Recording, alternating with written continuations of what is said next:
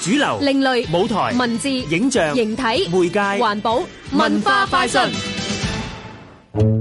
夏天最適合游水、打波、去旅行。仲有藝術啊！吓，仲有一堆將藝術融入生活嘅電影等緊你。我知啦，你講緊嘅係就係 Life is Art 盛夏藝術祭啦！整個藝術祭將會從電影院、電視同社區放映着手，而且加入好多不同活動，增加觀眾投入程度。我知今年大會搜羅咗好多得獎電影，其中一套有奧斯卡本地紀錄片導演楊子業執導，探討藏族游牧民族點樣面對社會變遷嘅人多馬。好多時候好多呢啲紀錄片咧都係好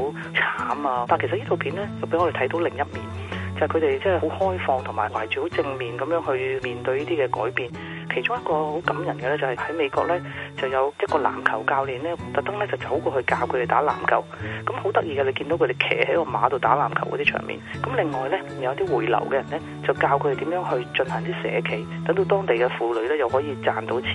咁你就睇到大家係點樣面對時代帶嚟嘅轉變。唔該晒藝術祭嘅節目總監蔡凱儀 Joseline。除咗呢啲相對嚴肅嘅題材之外，仲有一啲輕鬆少少，甚至將電影院化身卡拉 OK 嘅經典電影。就係一九七八年由尊特拉華達同埋奧利花紐頓莊主演嘅《Grease》，油脂啦。其實今年咧就係佢四十週年，咁我哋特別咧就做呢個叫做油脂星啊 long 大合唱嘅版本，大家咧將會可以喺大銀幕睇到嗰啲歌詞咧就係會咧好得意咁樣彈出嚟嘅，即係唔係話好似我哋平時唱卡拉 OK 好悶咁嘅，而係好似啲特別效果，令到大家可以全場一齊大合唱。 Life is Art 盛夏藝術祭，八月二十四至九月三十號，詳情請瀏覽 Movie Movie Facebook 專頁。